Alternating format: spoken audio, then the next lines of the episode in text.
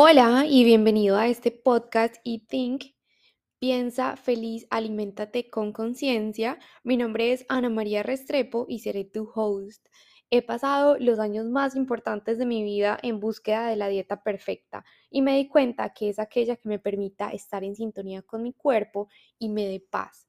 Aquí te quiero invitar a que tengas muchísimo antojo de vivir y que puedas sintonizar con los alimentos de una manera diferente, que puedas abrir la mente a entender, a escuchar, a conocer diferentes perspectivas acerca de la nutrición, empezando por una nutrición desde cero y que entiendas que dependiendo del momento de tu vida, tu nutrición se va a ver diferente.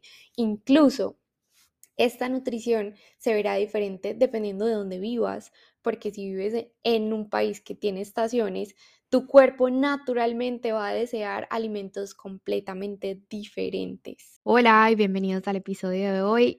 Hoy tengo una invitada muy especial con un tema que para mí es demasiado, demasiado increíble y con el que me siento muy, muy conectada desde diferentes perspectivas. Hoy estoy con Sara Cárdenas, la creadora de Bo Ayurveda. Así que Sara, bienvenida. Gracias por aceptar mi invitación a este espacio donde compartimos tantas cosas y entendemos que la nutrición va mucho más allá de los alimentos y está muy claro que nos nutren muchas cosas más en esta vida. Bienvenida a este espacio y cuéntanos un poquito más sobre ti. Hola Ana, ¿cómo estás? Muchas gracias a ti por la invitación. Eh, bueno, como Ana dice, yo soy, pues yo soy Sara Cárdenas y soy la creadora de Boa Ayurveda. Lo que yo busco con Bo es que las personas encuentren en este espacio información sobre cómo tener un estilo de vida que mejore su salud o que les permita como estar en salud, prevenir la enfermedad, incluir eso en sus rutinas diarias, pequeños actos o pequeñas cosas que les generen más bienestar, ¿cierto? Y también compartir como todo ese conocimiento que yo he ido adquiriendo a medida que voy estudiando, pues como cada vez más sobre este tema. Yo soy consejera en salud ayurveda, digamos que para el tratamiento de la salud desde Ayurveda hay como varios niveles de médico, por decirlo así. Entonces está el consejero en salud Ayurveda, el profesional en salud Ayurveda y el especialista clínico Ayurveda, que el especialista clínico es una persona que ya maneja pues como enfermedades autoinmunes, eh, un cáncer, ¿cierto? Como enfermedades más graves. Em, en la parte de consejero de, de salud Ayurveda, lo que yo estoy como eh, lo que puedo hacer es guiar a cada persona en el proceso, en el camino, para tener hábitos y, y, rutinas diarias desde la alimentación y desde otras cosas para tener un estilo de vida saludable, ¿cierto? Para prevenir la enfermedad. Igual, en un estado de enfermedad o de desbalance o desequilibrio, también se dan herramientas para, para curar y llevar otra vez el cuerpo a ese balance. Esto es demasiado cierto, sobre todo cuando hablas de prevenir la enfermedad.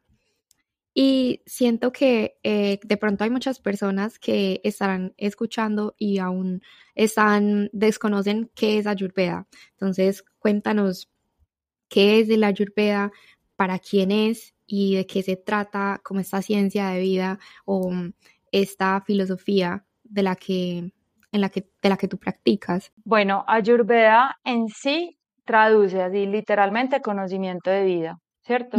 Entonces, la, el Ayurveda es la, el sistema tradicional de salud de la India, ¿cierto? Es una ciencia de salud así, con eh, método científico, hipótesis, pues no es como una medicina holística, alternativa, o sea, es sistema de salud, ¿cierto? Siempre lo que busca, pues, o que su principal objetivo es lo que les decía, prevenir la enfermedad. ¿Por qué es conocimiento de vida? Porque lo que nos brinda Ayurveda es tener esa información a cada uno, ¿cierto? De lo que cada uno es, de la naturaleza de cada uno. Y según eso, qué alimentos eh, le benefician, qué hábitos, por ejemplo, qué tipos de ejercicio es mejor para cada persona, hacerlos a qué horas, porque todo suma, o sea, lo que hacemos día a día va sumando, ¿cierto? Entonces, digamos que Ayurveda nos permite obtener ese conocimiento.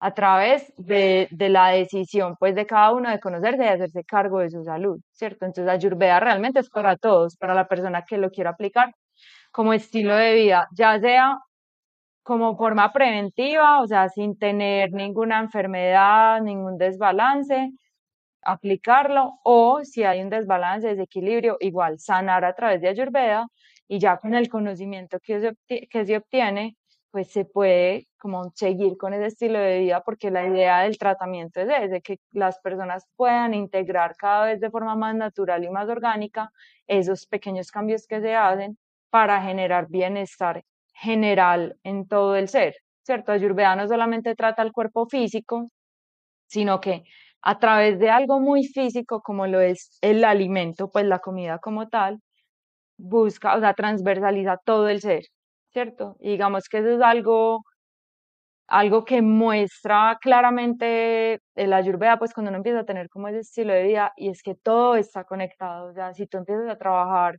desde lo físico, te vas a dar cuenta que igual energéticamente, emocionalmente, mentalmente, sientes los beneficios. Si lo empiezas a trabajar desde la parte mental, también lo mismo, físicamente te vas a sentir muy diferente, mentalmente, emocionalmente. O todo, absolutamente todo está conectado.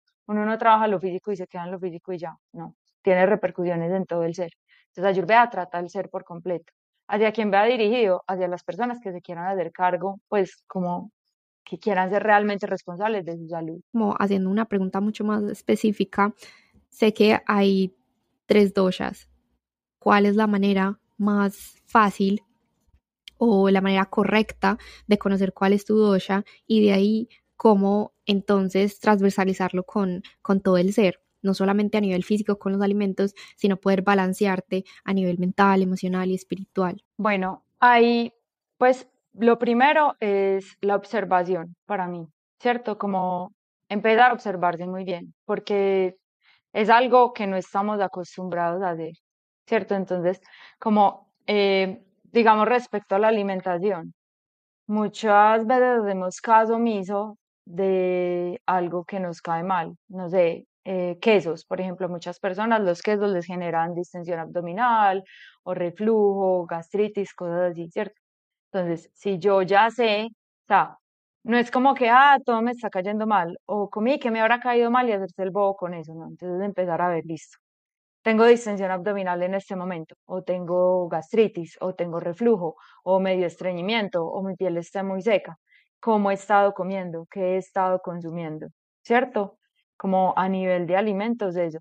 A nivel mental, porque eso, o sea, los doshas que ya les voy a hablar un poquito más de eso, los doshas rigen el funcionamiento de absolutamente todo el cuerpo, o sea, físico y sutil. Cuando yo hablo de cuerpo sutil, me refiero a eso que no es, que no se percibe con el tacto, o sea, la energía, las emociones, mente, ¿cierto? Es el cuerpo sutil. Y el cuerpo físico ya es el organismo y el sistema como tal. Entonces, esos doshas rigen el funcionamiento de absolutamente todo el cuerpo y también se ven afectados por todo todo nuestro entorno. O por lo que comemos, sí, mucho, pero nosotros no solo hacemos digestión de la comida, sino que hacemos digestión de las impresiones sensoriales, de todo lo que percibamos a través de los sentidos, entonces de lo que vemos, de lo que leemos, de lo que oímos, ¿cierto? De lo que nos dicen y de lo que pensamos, o sea, de cómo transformamos lo que nos dicen, porque finalmente lo que pensamos genera una, pues una emoción, un sentimiento, ¿cierto? Entonces, todo, todo, todo, absolutamente todo afecta a sus doshas y favorece eh, su balance o su desbalance. Esos doshas están formados por los elementos de la naturaleza, que son fuego, tierra, agua, aire y éter. Y esos elementos tienen unas cualidades, ¿cierto? Entonces, cuando yo empiezo, digamos que las cualidades de los elementos eh, pues yo la sé porque yo he estudiado todo, ¿cierto? De eso hay información en libros, en páginas de internet, pues hay varias fuentes de investigación. Para mí, la, como que la fuente más confiable de saber bien cuál es mi dosha dominante, ¿cierto? cuáles, cuáles son esos elementos que yo tengo predominantes sobre otros, para mí es la asesoría de Ayurveda, porque finalmente se hace la evaluación completa donde se observan características físicas, funcionales del organismo, rasgos de personalidad y todo eso, y desde ahí se sabe como, bueno, tú tienes un fuego dominante o hay más aire y más éter, ¿cierto? Pero igual, lo que te digo, se puede investigar en internet, en libros y todo eso. Se nombran las cualidades de los elementos, ¿cierto? Entonces, como tú decías, hay tres doshas. Uno es bata, que bata está compuesto por, por los elementos aire y éter. Otro es pita, que está compuesto por el elemento fuego y un poco de agua. Y otro es kafa, que está compuesto por los elementos tierra y agua. Entonces, esos doshas tienen las cualidades de esos elementos que los componen. Entonces, por ejemplo, bata, que es aire y éter, entonces el aire es un elemento seco, es ligero, es frío, es móvil, es sutil, ¿cierto? Entonces, esas cualidades yo las empiezo a llevar a los, al aspecto físico, al aspecto funcional, a los rasgos de personalidad. ¿Cómo? En lo físico, por ejemplo, cómo se ve lo sutil, lo ligero, eh, lo móvil, entonces en lo físico se ve con asimetrías, con articulaciones prominentes, con venas prominentes, con asimetrías, creo que ya lo dije, con diferencias de, de tamaño muy perceptibles, con tejidos muy muy sutiles, entonces es un pelo más delgado, el tamaño de los ojos es más pequeño, la nariz es una nariz pequeña, los labios son delgados, son pequeños, la piel tiende a ser seca sin irme a una resequedad extrema, porque eso ya sería un desbalance de esa cualidad, ¿cierto? Digamos que hay tendencias según esas cualidades o según esos elementos predominen o no en mi constitución. Entonces, una forma de saber qué elementos tengo yo o qué doshas tengo yo dominantes es leer, obviamente investigar, conocer esas cualidades de los elementos llevarlas a los doshas y también empezarlas a identificar en el cuerpo físico en el, y en el cuerpo sutil. Entonces el cuerpo físico sería estructura física, funcionamiento del organismo, o sea, metabolismo, sueño, eliminación, eh, digestión, mm, patrón de sudoración, esas cosas. Y también rasgos de personalidad, patrones mentales, tendencias emocionales, ¿cierto? Cómo soy yo en los proyectos, eh, si soy una persona eh, muy efusiva o más seria o más estable, cómo reacciono frente al estrés, todo teniendo en cuenta que son tendencias, porque cuando ya me voy a la, como a la reacción en sí, por ejemplo, frente al estrés, ya se puede hablar de un desequilibrio, que es cuando, no sé, si frente al estrés yo soy muy irascible y respondo así impulsiva a todo, ya puedo estar hablando de un desequilibrio del fuego, ¿cierto? Entonces son como tendencias sin tener que estar ahí. Cuando yo empiezo a identificar esas cualidades, puedo darme cuenta como listo, yo puedo tener más de este elemento o más de este otro. Porque para mí la fuente más confiable es a partir, pues tener esa información a partir de una asesoría.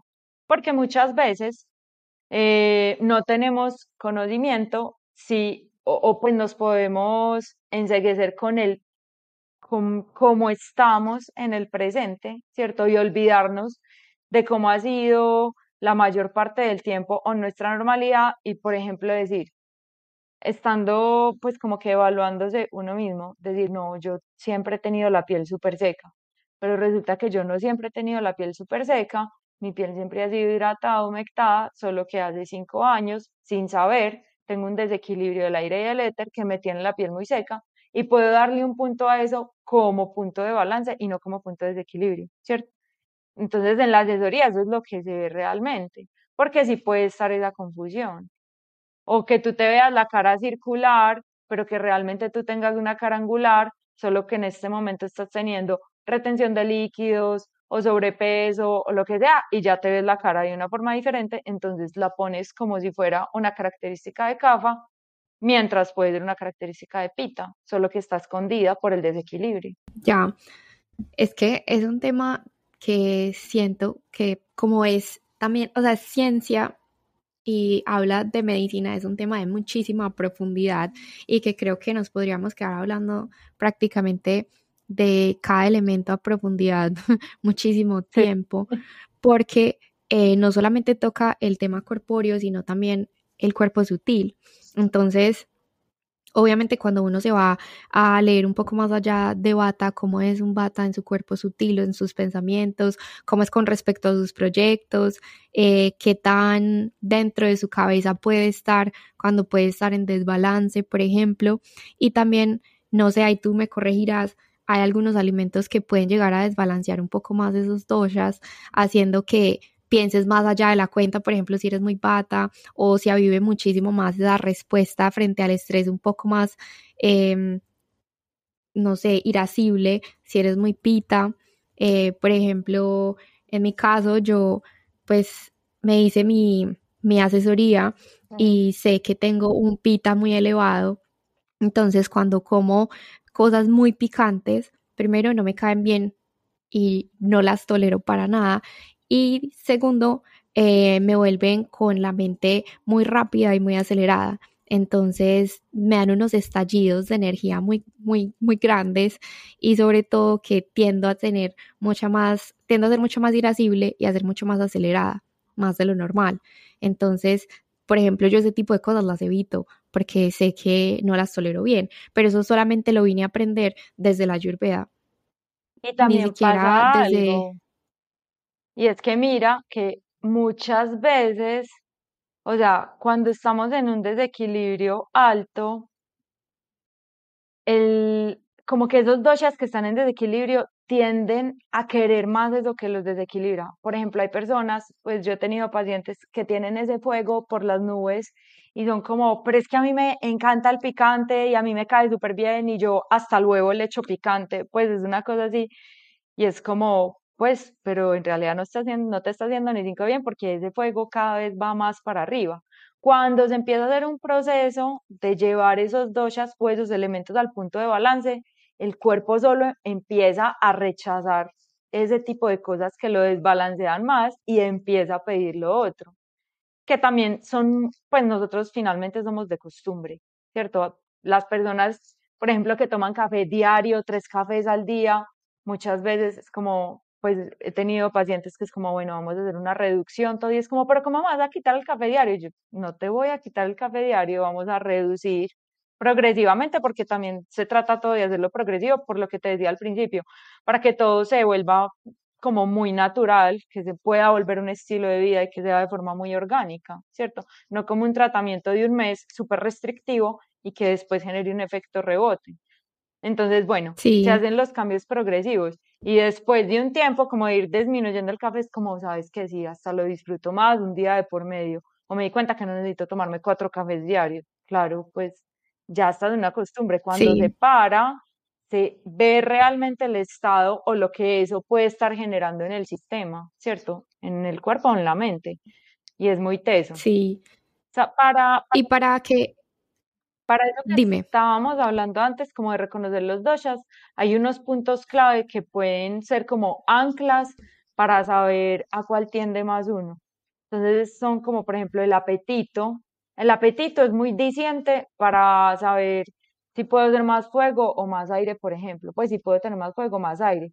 Cuando yo soy de un apetito muy fuerte, muy alto, o sea, mis porciones son grandes, me gusta tener las tres porciones de comida diarias, cuando tengo hambre y no tengo comida y me pongo irascible, eso es fuego y es una característica muy, pues, de una constitución muy pita.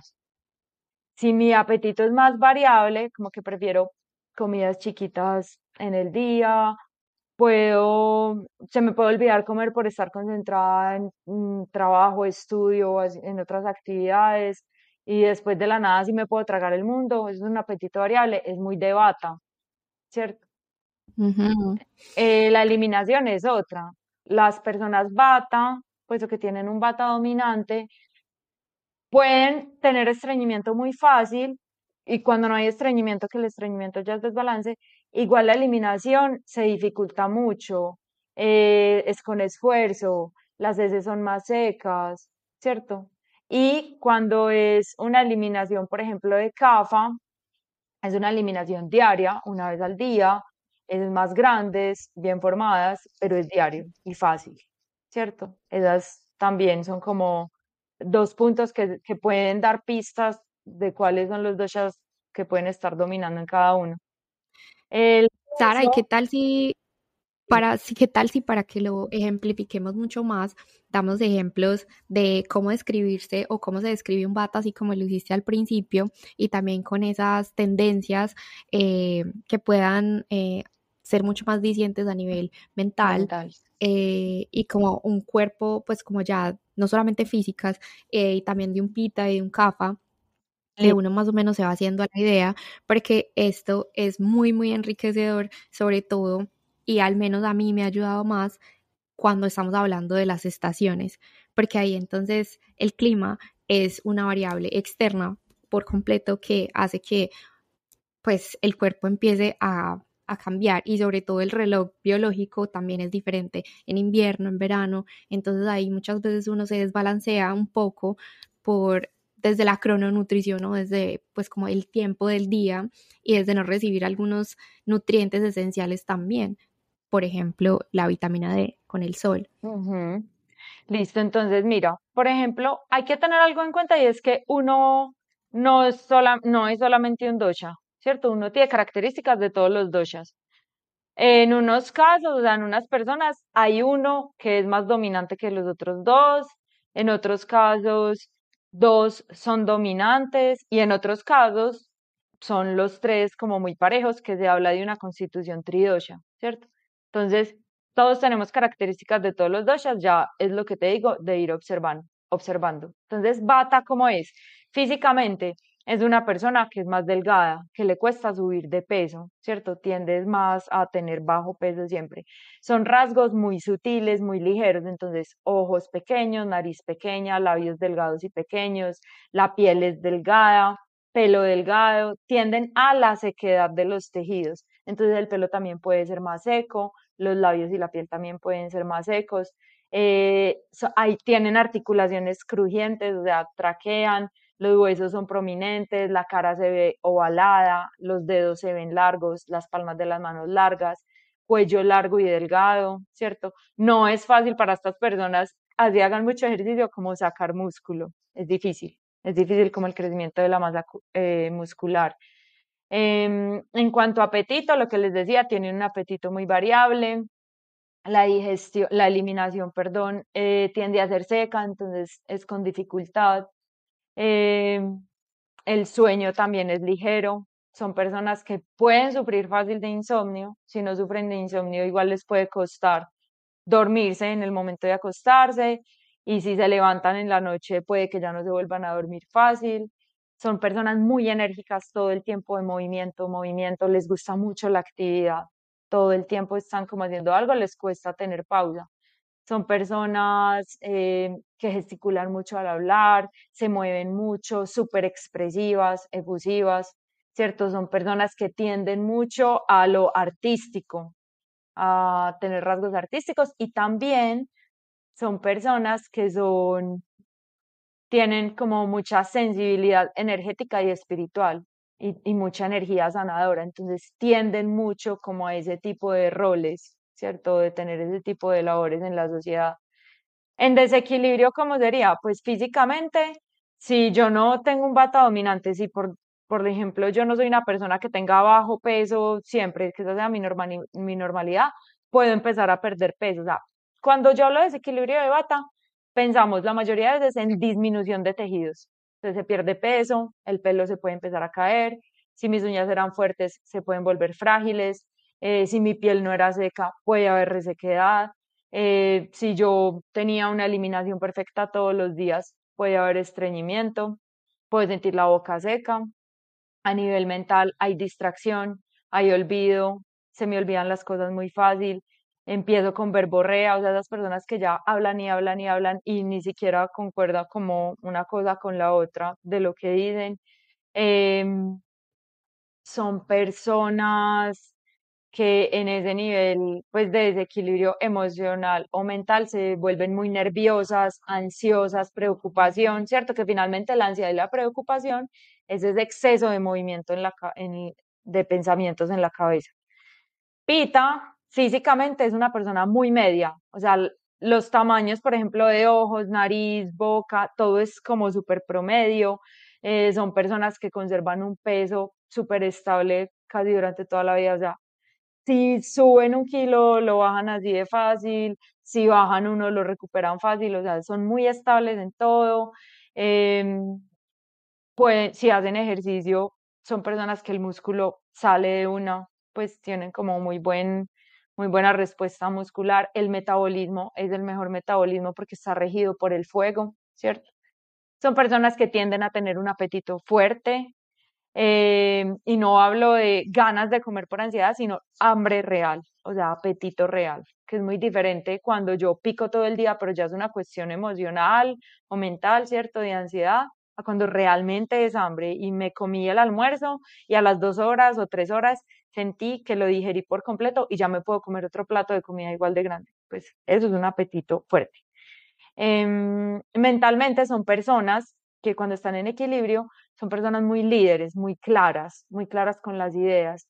Son personas muy cálidas, muy amigables, son valientes, pues son como siempre al frente de las cosas, son personas muy sinceras, les gusta ser como muy correctas, son estructuradas, les gusta planear, ¿cierto? Un pita en desequilibrio, o sea, un fuego alterado, eh, físicamente, funcionalmente, eh, se muestra con cambios de temperatura corporal y con cambios de color. Entonces, la rosácea, los ojos rojos, una ictericia, que es cuando la piel se pone amarilla ya por cosas del hígado, ¿cierto? Irritación en la piel, todo lo que sea como rojo, caliente, amarillo, todo eso me habla de fuego. La tendencia a infecciones, ¿cierto? O a irritaciones de inflamaciones, también lo que queme, entonces el reflujo, la gastritis, cuando tengo diarrea, ¿cierto? O heces supremamente suaves, eh, cuando me cambia la sudoración, cuando siento un olor diferente en la sudoración, cuando la orina está más oscura, todo eso es fuego en desequilibrio, ¿cierto? Eh, eh, y, mentalmente es una persona que se vuelve muy aguda, entonces es una persona muy crítica o autocrítica, puede ser con ella misma o con otras personas. Es como un juez, ¿cierto? Puede tender a ser muy controladora, una persona muy controladora, muy posesiva, manipuladora. Em, puede ser agresiva. Mm, tiene, es como el fuego está muy relacionado con la rabia. Digamos que los doshas intervienen en cualquier parte del cuerpo, pero igual cada uno tiene como sus órganos que domina más y el hígado es uno de los órganos de pita o del fuego y el hígado y el fuego están relacionados directamente como con la rabia y la ira. Y ya cuando digamos que está en su exceso de desequilibrio, son personas destructivas, vengativas, muy violentas. Kafa, por otro lado, que son los elementos de tierra y agua, estructuralmente o físicamente em, se, se, manifiestan muchas esas, esas cualidades de los elementos, entonces son personas que son más anchas que largas. Digamos que un bata es más largo que ancho, ¿cierto? Kafa es todo lo contrario de bata. Son personas que tienen cuellos cortos, las manos son anchas, dedos cortos, como más cuadraditos, ¿cierto? Son ojos grandes, ojos brillantes, pelo abundante, el pelo de la cabeza súper grueso, brillante, tiende a ser oscuro. Eh, siempre es como abundancia de tejidos, mientras que bata es disminución de tejidos digamos que son como los más opuestos, y Pita es muy el de la mitad. Y Kafa mentalmente, por ejemplo, es una persona que en equilibrio es súper estable, calmada, amigable, es muy pacífica, es mediadora entre conflictos, es súper colaboradora, es una persona súper dispuesta a ejecutar, no es tan líder como un Pita, sino que está más dispuesta a, sí, a ejecutar en los proyectos, es organizada, es muy paciente, ¿cierto? Y ya en desequilibrio es una persona que tiende mucho a no moverse de su punto. Entonces en la parte mental puede ser muy terca o sufrir de letargo o de una depresión muy profunda, eh, tiende al apego, a ser, al apego emocional y al apego a las cosas, entonces a ser acumuladora, eh, a ser una persona muy sentimental, a sentir inseguridad, eh, a ser apático, ¿cierto? Mientras que en equilibrio es una de las personas más empáticas, ¿cierto? Que más se ponen los zapatos de los otros. Cuando están en desequilibrio no le importa nada del otro, o sea, es apático al 100.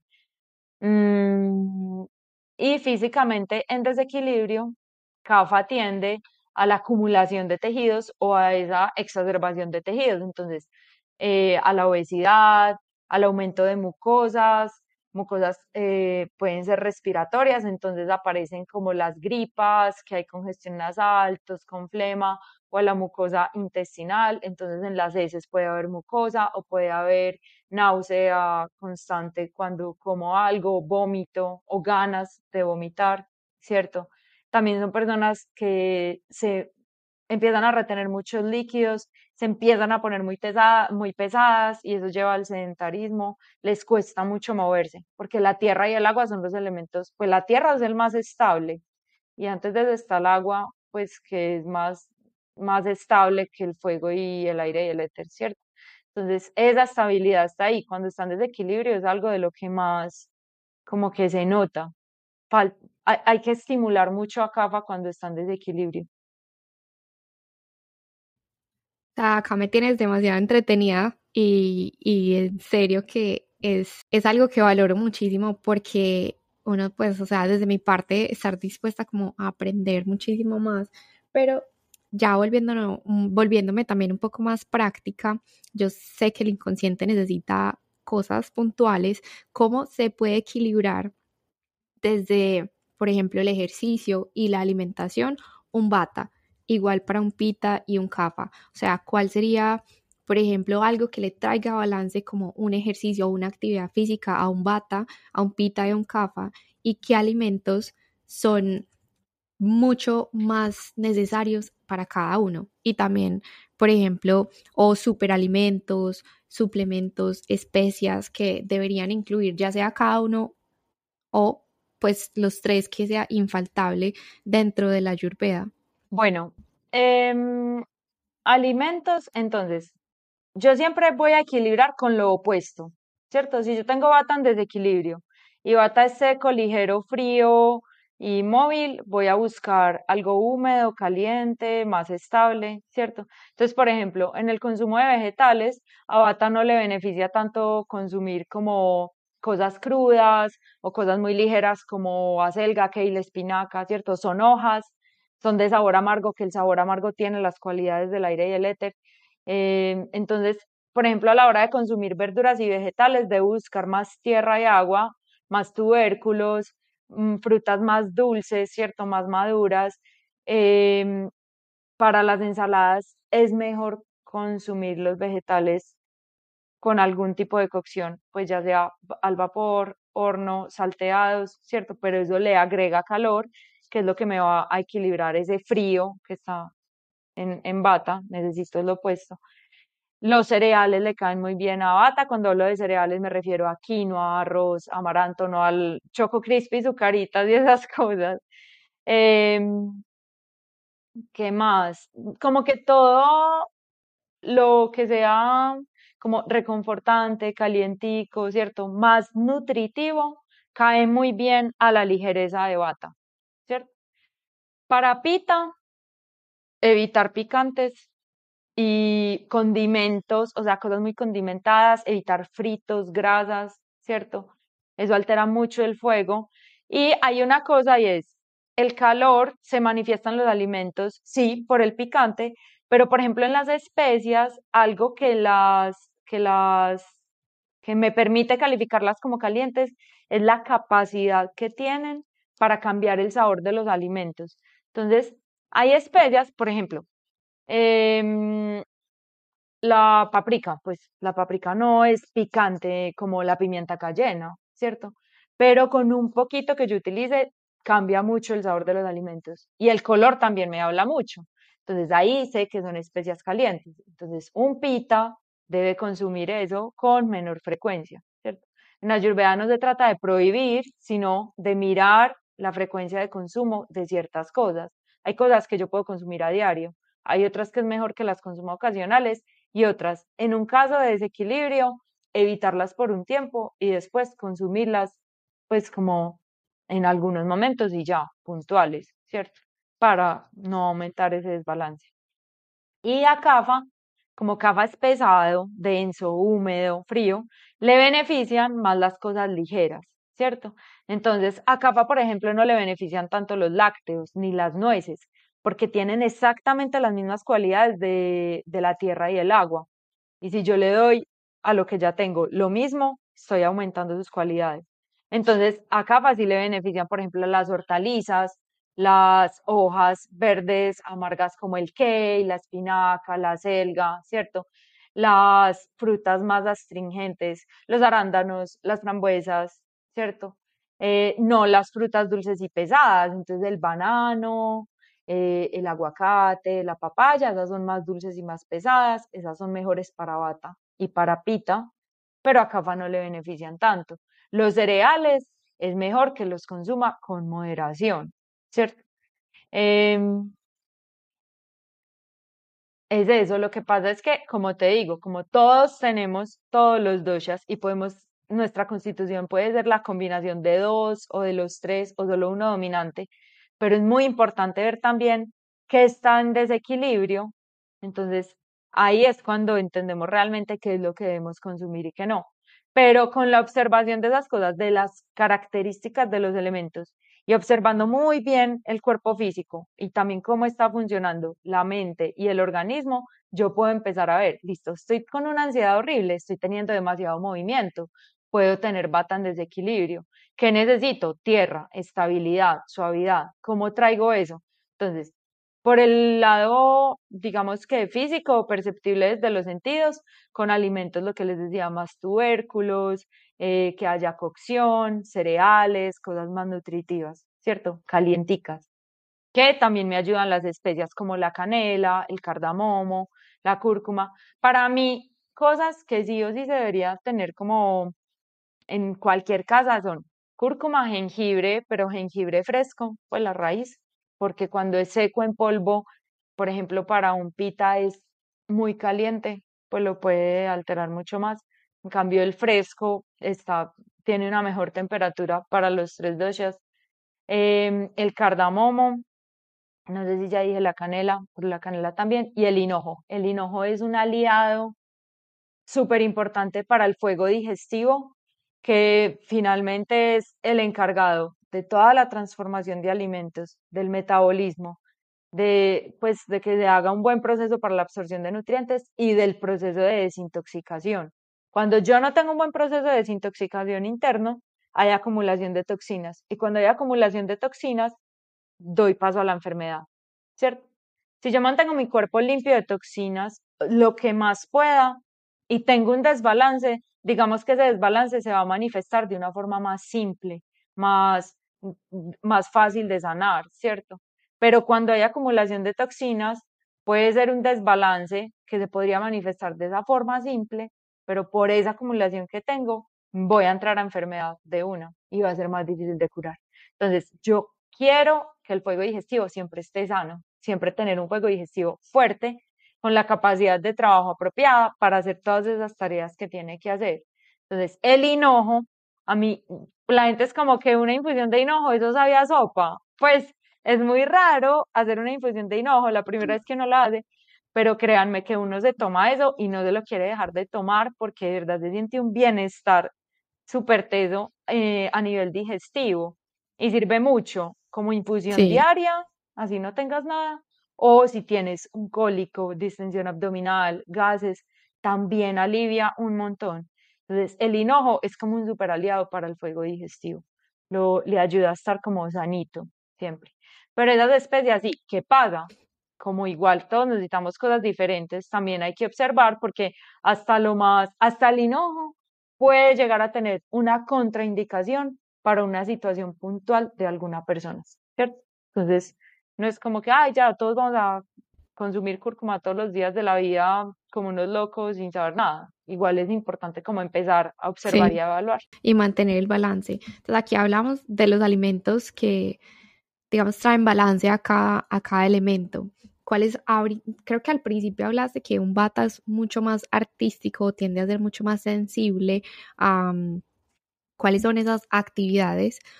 O eh, también actividades físicas que le convienen más a cada uno. Bueno, entonces como Bata ya tiene tanto movimiento por sí solo, ¿cierto? A Bata le benefician más, por ejemplo, en una rutina de yoga, que sea una rutina más pausada, con más conciencia en la respiración, eh, con posturas más de balance, de anclarse, ¿cierto? De tierra. Entonces los guerreros que trabajan, digamos, que trabajan el primer y segundo chakra, que son tierra y agua. Em, en cuanto a ejercicio, no le va a beneficiar hacer demasiado cardio, porque ahí estoy aumentándolo demasiado, sino ejercicios más suaves, ¿cierto? Y en un horario que no sea el horario de bata, porque lo exacerbo. ¿Cuál es el horario, el horario de bata?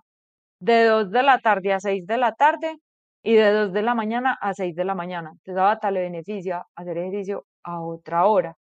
¿Cuál ejercicio súper bueno para bata? Para traer como estabilidad, tranquilidad, como más bajarle a ese movimiento, la natación. La natación, pero entonces hay que tener cuidado con la temperatura del agua porque ya bata es frío, no le quiero dar más frío, ¿cierto? Igual, natación es, un, es una práctica, es un ejercicio que fortalece y mueve todo el cuerpo, que es sin impacto y no tiene como esa exigencia de movimiento. Entonces, para bata es un súper buen ejercicio. También una caminata tranquila, Em, si está la oportunidad, pues como de recibir sol en la mañana, digamos 8 de la mañana, 9 de la mañana, también le beneficia mucho. Cosas que le puedan traer estabilidad o que lo lleven a concentrarse, así sea por pocos minutos, en algo específico, escribir, pintar, dibujar, ¿cierto? Algo como que lo tengan ahí un momentico, porque el bata tiende a ser disperso, ¿cierto? A Pita, por ejemplo, que Pita es competitivo, por ese juego, el juego es competitivo, entonces no es tan bueno que haga eh, ejercicios o deportes de, de, competencia porque lo pueden desequilibrar. La natación, la natación también es súper buen, buen deporte para Pita. Em, digamos que los, el ejercicio aeróbico, pues, o el cardio puede funcionar con moderación no, que un pita no se ejercite a mediodía, o sea, entre 10 de la mañana y 2 de la tarde es horario pita y 10 de la noche y 2 de la mañana también es horario pita. Entonces, a esa hora que el sol está súper alto, que mi metabolismo está toda, si yo tengo pita dominante, es mejor que no haga ejercicio a esa hora, ¿cierto?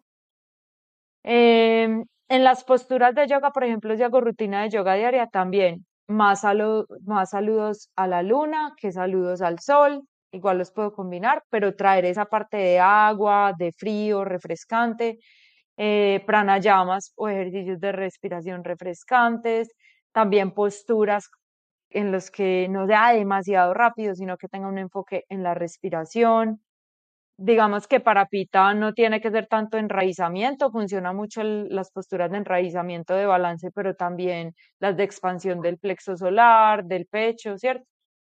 Y para Kafa, como Kafa es tan estable y así sí hay que impulsarlo, entonces a Kafa sí es como cardio, eh, entrenamiento de alta intensidad, ¿cierto? Como cosas que requieran más esfuerzo, e igual, como Kafa tiene esa fuerza de la tierra y el agua, es una persona mucho más resistente, pues eh, físicamente su cuerpo resiste mucho, entonces puede hacer como ejercicios de mayor impacto, de mayor resistencia, cosas así. Y el horario de CAFA es de 6 de la mañana a 10 de la mañana y de 6 de la tarde a 10 de la noche. Entonces, CAFA, cuando entra en su horario, es más estable de lo normal. Entonces, sí podría hacer ejercicio, en su horario porque antes va a necesitar ese estímulo, no quedarse en ese sedentarismo, ¿cierto? Entonces puede moverse ahí perfectamente. Eh, si hace rutina de yoga, si le funciona que sea más fluida, más exigente. Hot yoga funciona súper bien para un CAFA. También respiraciones de fuego que activen el plexo solar. Todas esas cosas. Creo que al final lo más importante para uno definir también bueno, primero es buscar como una muy buena asesoría y segundo, dentro, incluso dentro de esa asesoría, es la observación constante de nuestro cuerpo, de nuestra actividad mental, de nuestras emociones y pues quizás algunas personas que podamos estar escuchando el episodio en este momento, digamos, bueno, este, en este momento de la vida, y creo que tú lo mencionaste al principio, mi cuerpo se refleja así y emocionalmente estoy en este estado, pero quizás hace algunos años su cuerpo estaba balanceado diferente por el contexto en el que estaba, por el momento de su vida en el que se encontraba. Entonces, como que lo más importante es uno no observarse solamente acá, sino también, pues como que tener una observación constante, quizás con un recuerdo del pasado de qué cosas te hacían bien que pues ahora no estás tolerando, eh, ya sea los lácteos, el picante, eh, incluso cómo está la actividad mental, si cuesta muchísimo concentrarse o no. Entonces, yo siento que o sea, para ponerlo más práctico, en mi caso últimamente me está costando muchísimo concentrarme. Sé que tengo mucho bata y sé que tengo mucho movimiento en mí porque entonces estoy muy ansiosa, con pensamientos recurrentes, como que lo que llaman el overthinking, ¿cierto? Estar pensando y, taladrándole al mismo, al mismo pensamiento, eh, con esa ansiedad, ¿cierto? Y con esa dificultad de concentración. Entonces, sé que si estoy haciendo actividades que no me traigan acá al presente, para mí va a ser mucho más complejo, pues incluso desde mi digestión, desde mi sueño, va a ser mucho más complejo sentirme en balance en el día a día. Entonces, creo que la observación juega un papel muy, muy importante desde cualquier aspecto. Y cómo se ve en, desde la lluvia un plato completamente balanceado. Un plato completamente balanceado es un plato que tiene los seis sabores. O sea, desde Ayurveda yo no te voy a decir, tienes que tener tantos gramos de proteína, tantos gramos de carbohidratos, ¿cierto? No, es tener los seis sabores. ¿Por qué? Porque en los seis sabores están los cinco elementos, ¿cierto? O sea, eh, todo, la observación que hace Ayurveda de todo es desde, desde las cualidades de los elementos, ¿cierto? Nosotros estamos formados por esos cinco elementos y por esas cualidades. Entonces, mis tejidos físicos y sutiles se nutren de esos elementos. Los alimentos, la comida, tienen esos elementos también. Entonces, si los sabores tienen los elementos, para mí un plato balanceado, para mí no, para Ayurveda, un plato balanceado es donde se puedan consumir los seis sabores. Ya dependiendo de cada dosha, de, cada desbalance, de cada constitución, unos sabores tienen que estar en mayor proporción que otros, ¿cierto? Que eso ya depende de cada persona. Pero siempre es tener los seis sabores, amargo, ácido, astringente, dulce, salado y picante. Esos son los seis. Y no es como, o sea, uno piensa en eso y se imagina como un plato lleno de comida, porque entonces, pero es que el picante se puede dar con especias, y el picante no tiene que ser necesariamente súper picante para la lengua, no. En el momento de la cocción pongo algo de pimienta negra que no me tiene que picar en la lengua, pero ya para el efecto digestivo es algo picante y ahí estoy consumiendo ese sabor y listo, ahí tengo el sabor picante. El sabor dulce no es que tenga que tener postre, porque es que dentro del sabor dulce, o sea, Ayurveda como considera el sabor dulce como las cosas que son más nutritivas. Entonces, dentro del sabor dulce están los elementos tierra y agua, o sea, tiene las cualidades de capa, y están los lácteos, los cereales, que eran los que les decía ahora, arroz, quinoa, amaranto, ¿cierto? Esos son cereales, cebada. Eh, algunas frutas, pues muchas frutas están en el sabor dulce, sobre todo las que son como más pesadas, más densas, más suntuosas como el, las maduras, mango maduro, papaya, banano, plátano. Mm, y algunas carnes también están en el sabor dulce por su cualidad de nutrición, de nutrir. Entonces, siempre es tener los seis sabores, eso tenerlo presente. Lo que les decía, el amargo, las hojas verdes, el kale, la espinaca, la selga, Así a mí no me sepan muy amargas, son de sabor amargo, o sea, están clasificadas en el sabor amargo. Entonces, en mi ensalada, digamos que van a estar, la mayor parte de las veces van a estar presentes los sabores amargos y astringentes en las ensaladas, pues como por lo general. Mm, y el salado, pues lo mismo que con las especias para adicionar el picante, o sea, si yo adiciono sal, ya estoy dando algo salado, ¿cierto? No es que tenga que saberme muy salado en la lengua, no. porque todos los sabores también cuentan con un efecto post-digestivo, ¿cierto? Entonces es eso. Seis sabores es plato balanceado. Sí, yo creo que es un, demasiado interesante y acá estoy, pero pues sí, o sea, porque, porque incluso hay muchísimo tema para, para uno poderlo hablar y pues creo que como cada ser es un mundo, pues ya a nivel individual eh, tendrá que tratarlo pues muy, muy diferente con respecto a sus necesidades. Pero tú hablabas al principio, tú das alguna asesoría, dónde te pueden encontrar, cómo te encuentran. Bueno, entonces, si yo doy asesorías en salud ayurveda, también hago terapia marma, que es una terapia corporal de ayurveda. Como para decirlo así muy rápido, es como acupuntura, pero con los dedos. Toca, se tocan y se masajean puntos energéticos en el cuerpo. Eh, me pueden encontrar por Instagram, la cuenta es Boa Ayurveda, así B, B de burro, o Ayurveda, así escribe, así me encuentran, por ahí me pueden contactar. Ahí también está el link como para escribirme directamente por WhatsApp.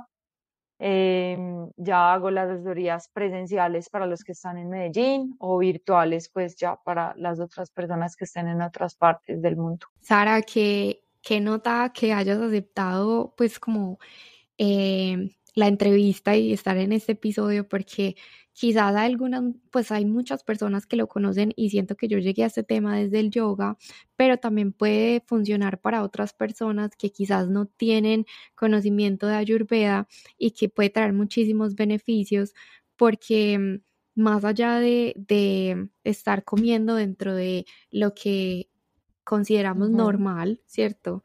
Quizás las personas también han empezado a normalizar sentirse de alguna, de alguna manera o sentirse enfermos, ¿cierto? Entonces, como que normalizar la enfermedad también hace que tú no busques otras alternativas que puedan traer muchísimo balance y confort en el cuerpo. Entonces, siento que es un tema muy, muy interesante que si alguien se tiene la apertura mental de escucharlo y de ponerlo en práctica, eh, pues puede traer no solamente beneficios nutricionales y de mantener un sistema digestivo adecuado, que creo que es el ideal para mantenerse en una muy buena salud, sino también eh, puede digerir muchísimo mejor lo que piensa, puede digerir muchísimo mejor sus emociones y pues como que su cuerpo sutil puede también traer ese beneficio que el cuerpo físico requiere y es en doble. Sí, total, es que lo que te decía al principio, o todo está conectado y tú puedes empezar a tratarlo más desde lo sutil, como por ejemplo cuando uno empieza a practicar yoga, ¿cierto? Con un fin eh, energético, espiritual, todo eso, tú ves beneficios en el cuerpo físico, ¿cierto? Eso trasciende. Y cuando tú empiezas a trabajarlo desde el cuerpo físico, como simplemente comer mejor o dormirte a una hora recomendada, ¿cierto? Tener una buena higiene del sueño o seguir ciertas, como ciertas cosas día a día, tu mente también y tu energía se siente muy diferente, o todo está conectado. Y lo que tú dices de normalizar las enfermedades, eso pasa demasiado en este momento. Mucha gente es como, ah, es que sí, pues normal, tengo el colon inflamado, pero normal. O pues dolor de cabeza, pero normal. A mí me da casi todos los días. Es como, no es normal. No es normal que cada ocho días se gripa. Eso no es normal. Que sea común en vos en este momento es otra cosa, pero eso no es normal. O sea, uno no tiene por qué enfermarse cada ocho días ¿Por qué sufrir de dolor de cabeza? No, ni cinco. Porque que hasta el agua le caiga mal. Exacto. No, eso no es normal.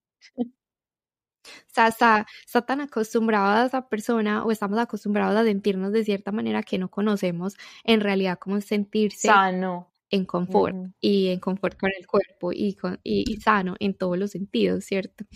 Y bueno, yo tengo ya una última pregunta porque ahorita hablaste del café y siento que es algo que, pues, al menos a mí me tiene con mucha intriga y es desde la ayurveda cómo se maneja la ingesta de la cafeína o el café en general. ¿Qué pasa con el café? Que es muy estimulante, ¿cierto? Entonces, lo mismo, o sea, lo que te decía, es ver la frecuencia de consumo de las cosas. Si tú tienes un desequilibrio de café, si necesitas estímulos, yo a ti te voy a decir fácil, pues que puedes consumir café diario, obvio, si estás necesitando algo que te estimule. Pero si tú tienes un desequilibrio de bata y de pita, que son doshas súper activos, con mucho movimiento, sobre todo bata a nivel mental, con un sistema nervioso hiperestimulado, yo no te voy a recomendar que tomes café diario, ¿cierto? Porque es un estimulante muy fuerte. ¿Y qué pasa?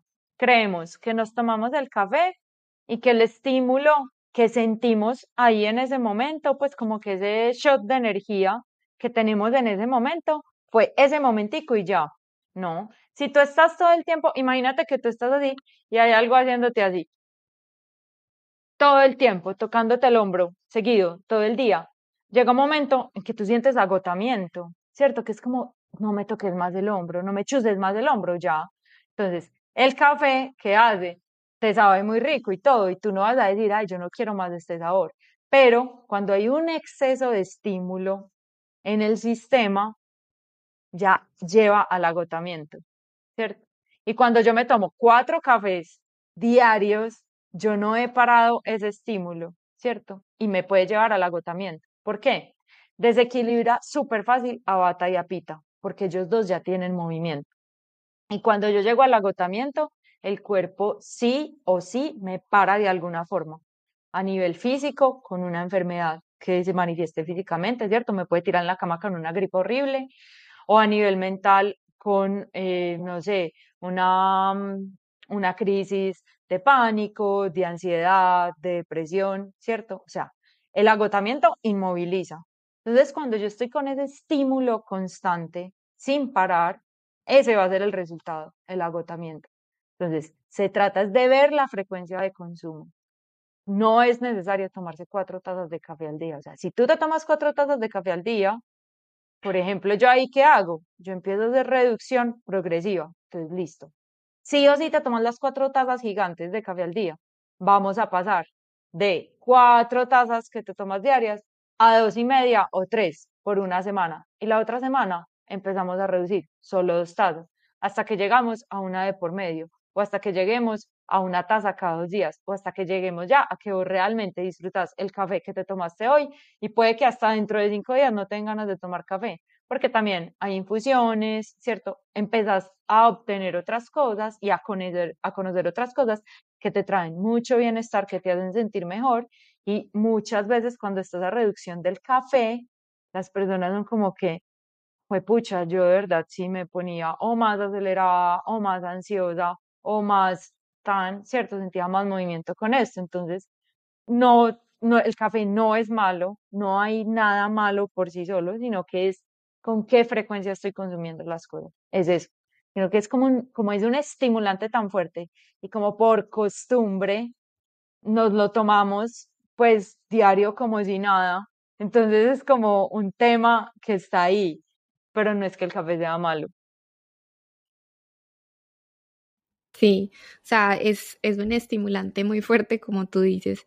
Y también es que como se consume a diario, no sabes cómo está reaccionando tu cuerpo frente a él, porque no lo has, digamos, no lo has reducido o no lo has eliminado. No tienes punto de comparación. exacto, exacto. No, Sara, en serio que muchísimas gracias por aceptar esta entrevista. Creo que es una información muy, muy valiosa y uno conocerla desde primera mano eh, creo que no hay nada más importante que eso. Y si existe la apertura mental para poder gestionar y digerir este conocimiento, creo que uno se puede llevar unas enseñanzas muy grandes.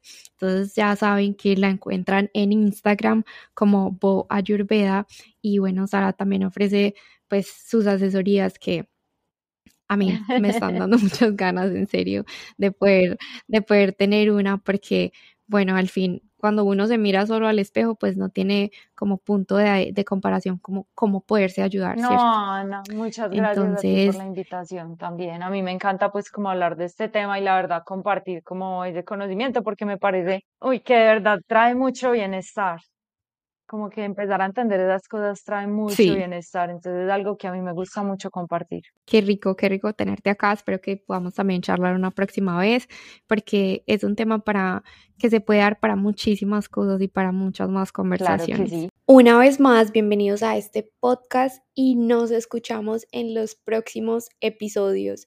Recuerda pensar feliz y alimentarte con conciencia. Chao, chao.